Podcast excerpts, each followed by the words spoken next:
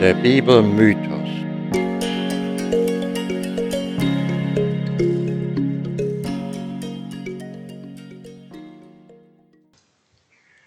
Herzlich willkommen, liebe Hörerinnen und Hörer, zu einer neuen Folge des Podcasts Der Bibelmythos ist das noch zu glauben. Das heutige Thema ist der hebräischen Bibel, entnommen den Kapiteln des Richterbuches und ich habe es benannt die Tragik des Jephthah und die Kapriolen des Simson. Ich bin Peter, Betriebswirt und Soziologe mit langjährigen Erfahrungen als Leiter eines Missionshospitals in Botswana. Seit einiger Zeit befinde ich mich im Ruhestand und nutze meine Zeit, die Bibel auf Herz und Nieren zu prüfen. Mit Hilfe von diverser Fachliteratur natürlich. Heute setzen wir die Erforschung der Richterzeit fort. Auf dem Programm stehen die tragischen Verwicklungen des Jephthah und die Abenteuer und Streiche des Simson. Die letzte Folge endete mit dem Tod des missratenen Sohn des Gideon. Wirkliche Ruhe war dem Land danach nicht beschieden. Kurzfristig traten einige Richter auf, aber ihre Erfolge waren wohl bescheiden, denn die Bibel hat nicht viel über sie zu berichten. Wie wir es bereits kennengelernt haben, Israel wurde dem Herrn mal wieder untreu und verfiel anderen Göttern. Und der Herr strafte sie, indem er ihnen die Philister und Ammoniter auf den Hals schickte. Da schrien sie zum Herrn und gestanden ihre Sünde, doch diesmal ließ sich der Herr nicht erweichen und warf ihnen vor, dass er ihnen schon zu oft aus ihrer Not geholfen hätte und sie ihn trotzdem immer wieder verlassen hätten. Und er sprach weiter, Geht hin und schreit zu den Göttern, die ihr erwählt habt. Lasst diese euch helfen zur Zeit eurer Bedrängnis. Aber die Israeliten lagen dem Herrn weiter in den Ohren und entfernten auch die fremden Götter von sich. Nun, der Herr hatte mal wieder ein Nachsehen, und das heißt, da jammerte es ihm, dass Israel so geplagt wurde. Als nun die Ammoniter, die Israeliten in Gilead, einem Gebiet südöstlich des See Genezareth, also im heutigen Westjordan, bedrängten, berieten sich die Oberen des Volks, um einen Führer auszuwählen. Ihre Wahl fiel auf Jephthah, genannt ein streitbarer Mann, der um sich eine Reihe loser Leute geschart hatte. Ihm war auch nicht viel übrig geblieben, denn seine Stiefbrüder hatten ihn ausgestoßen, da er der Sohn einer Hure war und ihm deswegen das Erbrecht verweigert wurde. Als die Ältesten nun Jephthah baten, ihre Leute in den Kampf gegen die Ammoniter zu führen, da sagte er ihnen auf den Kopf zu, Seid ihr es nicht, die mich hassen und aus meiner Familie ausgestoßen haben? Und nun kommt ihr zu mir, weil ihr in Bedrängnis seid? Die Ältesten aber redeten weiter auf Jephthah ein und machten ihm auch das Zugeständnis, ihn zum Haupt über sie zu setzen. Und Jephthah willigte schließlich ein. Jephthas erste Handlung war, sich mit dem Feind in Verbindung zu setzen. Er sandte Boten zum König der Ammoniter und ließ anfragen, warum dieser den Kampf suche. Der antwortete ihm, dass Israel in früherer Zeit sein Land gestohlen hatte. Jephthah bestritt dies und ließ den König wissen, dass Gott Israel die ganze Zeit geführt und ihm das Land gegeben hätte, was sie sich erstritten hatten. Soll doch der Herr zwischen ihnen richten, der König ging nicht auf Jephthas Worte ein, und damit standen die Zeichen auf Krieg. Bevor Jephthah in den Kampf zog, machte er dem Herrn das folgende Gelübnis. Gibst du die Ammoniter in meine Hand, so soll, was mir aus meinem Haustür entgegengeht, wenn ich von den Ammonitern heil zurückkomme, dem Herrn gehören, und ich will's als Brandopfer darbringen. Jephthah errang den Sieg über die Ammoniter und fügte ihnen vernichtende Niederlagen zu.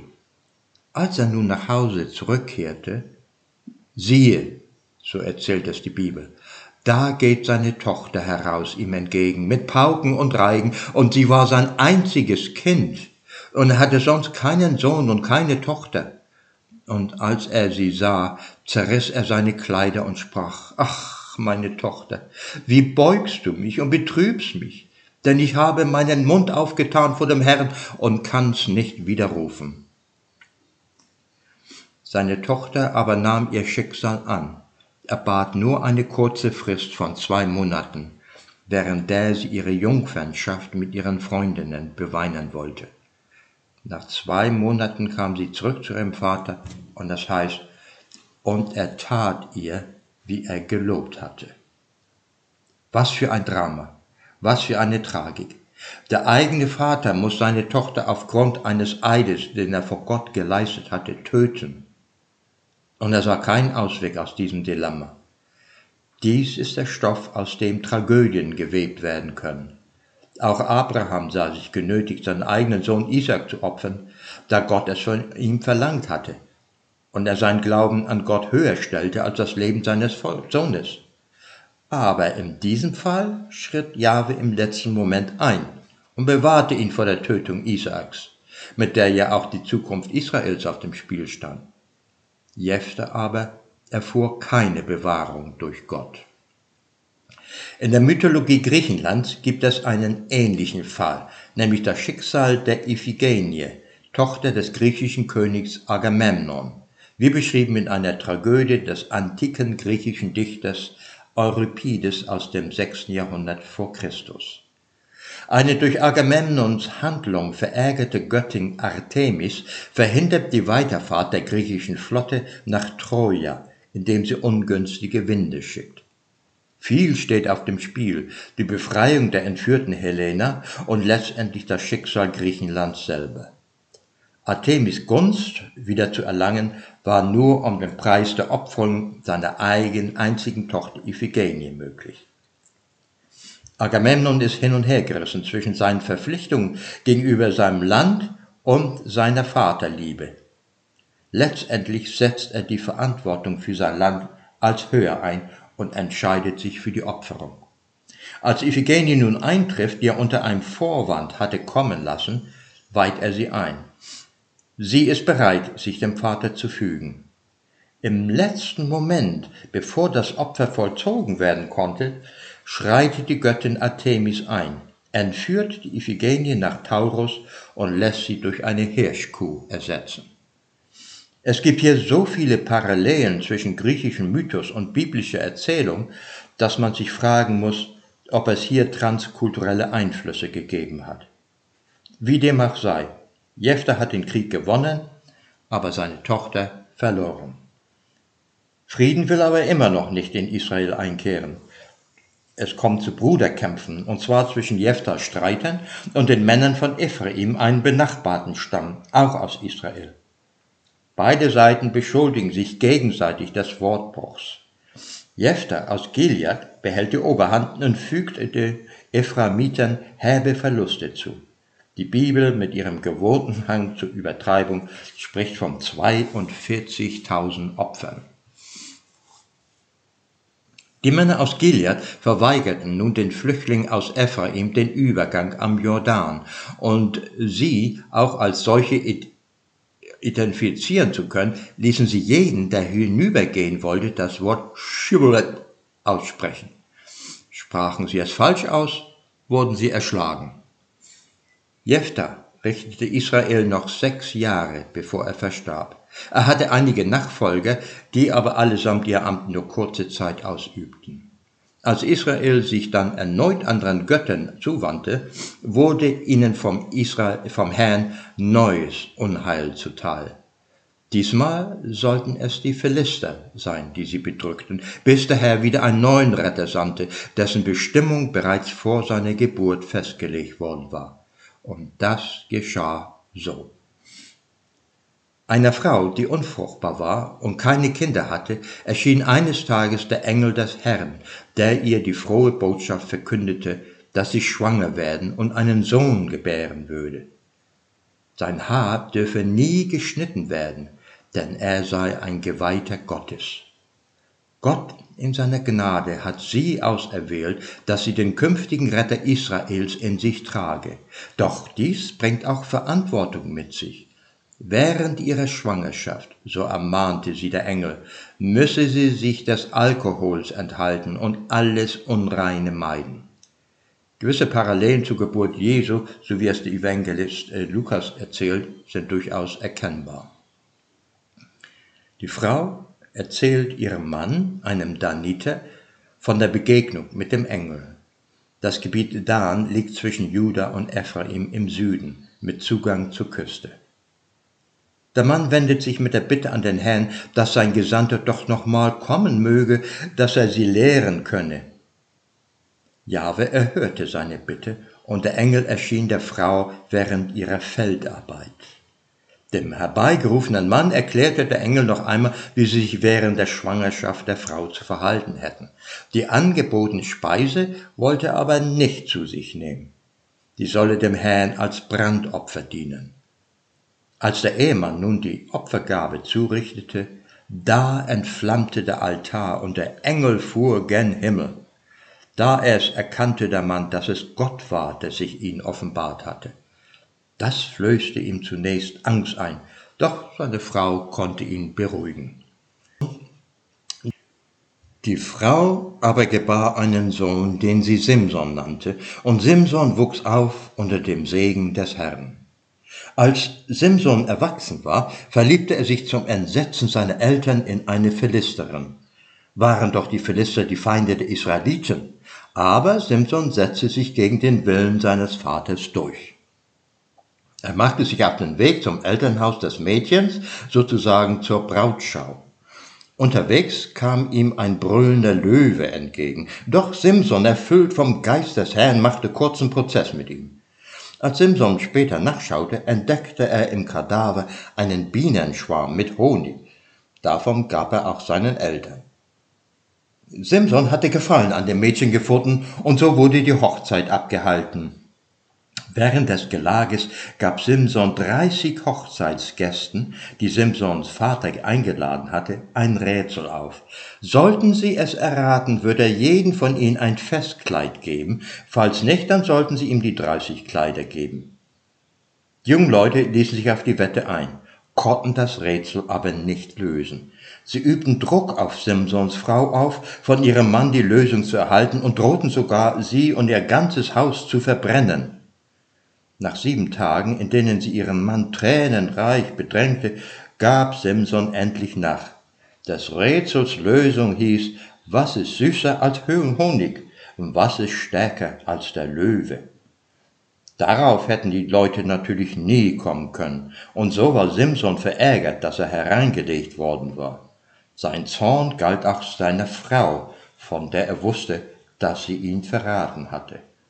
Er sprach, wenn ihr nicht mit meinem Kalb geflügt hättet, so hättet ihr mein Rätsel nicht getroffen. Mit Kalb meint er natürlich seine Frau, die sich nicht gerade geschmeichelt gefühlt haben dürfte. Dabei waren sie doch gerade erst getraut worden, oder nicht? Jedenfalls kein guter Anfang. Simson aber musste noch sein Versprechen einlösen. Er begab sich zu einem anderen Ort. Da kam der Geist des Herrn über ihn. In seiner Rage erschlug er dreißig Männer, nahm ihnen ihre Festkleider ab und gab sie seinen Gästen. Sieht so göttliche Führung aus? Jedenfalls stand er am Ende leer da. Die Frau erhielt er nicht. Sie wurde seinem Brautführer gegeben. Der Engländer würde sagen, at insult to injury. Simpson aber schien nicht mitbekommen zu haben, dass seine Frau nun einem anderen gehörte, denn er ging sie aufzusuchen. Der Vater aber wies ihn ab und sagte ihm, dass er seine Frau seine, dem Gesellen Simson gegeben hätte. Das versetzte den Simson in Zorn, und er sann auf Rache. Er fängt 300 Füchse, bindet sie an den Schwänzen mit Fackeln zusammen, zündet die Fackeln und jagt die Füchse über die Felder der Philister. Deren Korn verbrannte, und als diese herausbekamen, wer das getan hatte, zündeten sie das Haus von Simsons Schwiegervater an und verbrannte es samt Insassen. Es ist schon erstaunlich, mit welcher Selbstverständlichkeit solche Grausamkeiten aufgezählt werden. Für uns heutige kaum noch nachvollziehbar auch wenn es sich nur um Legenden handelt. Nicht überraschend, Simpson haut die Philister mal wieder zusammen. Einzelheiten erfahren wir nicht. Jetzt geht Simpson in den Süden, nach Juda, und zieht sich dort in eine Höhle zurück. Nun bedrohen die Philister wegen Simpsons Rachezügen auch Juda. Er wird schnell von den Männern aus Juda aufgespürt, die ihn gefangen nehmen wollen. Er lässt sich willig binden und wird den Philistern zugeführt. Die Philister konnten ihr Glück kaum fassen, doch Simson zerriss die Strecke, nahm den Kinnbacken eines Esels und erschlug damit tausend Philister. Dann bezieht er wieder seine Höhle. Bald darauf dürstete ihn. Gott erhörte sein Flehen, spaltete die Kinnbacken, die Simson zuvor weggeworfen hatte, Logik darf man hier nicht erwarten, das nur als kritische Anmerkung. Und schon floss Wasser aus der Höhlung der Kinnbacken. Wie praktisch. Sein Geist belebte sich wieder und so heißt es weiter in der Bibel, er richtete Israel zu den Zeiten der Philister 20 Jahre. Man fragt sich, was für eine Art Richter Simson denn war. Anscheinend aber ließen die Philister ihn gewähren. Jedenfalls schien es längere Zeit keine weiteren Zwischenfälle zu geben. Doch als Simson nach Gaza ging, wann wird uns nicht gesagt, und dort eine Hure aufsuchte, da lauerten sie ihm auf. Um Mitternacht riss er das Stadttor samt Pfosten aus dessen Verankerung, lud es auf seine Schultern und trug es auf eine Anhöhe nahe Hebron. Also, das muss man schon sagen, Simson war ein wahrer Kraftprotz hatten hier die Schreiber den Herkules der griechischen Sage, Sohn des Gottes Zeus, zum Vorbild oder beeinflusst umgekehrt die Bibel den griechischen Mythos. Nun dürfte sich der Ursprung des griechischen und des biblischen Mythos im geschichtlichen Dunkel verlieren, sodass die Zusammenhänge wohl nie ganz zu klären sind. Wir nähern uns dem Ende der Geschichte des Simson.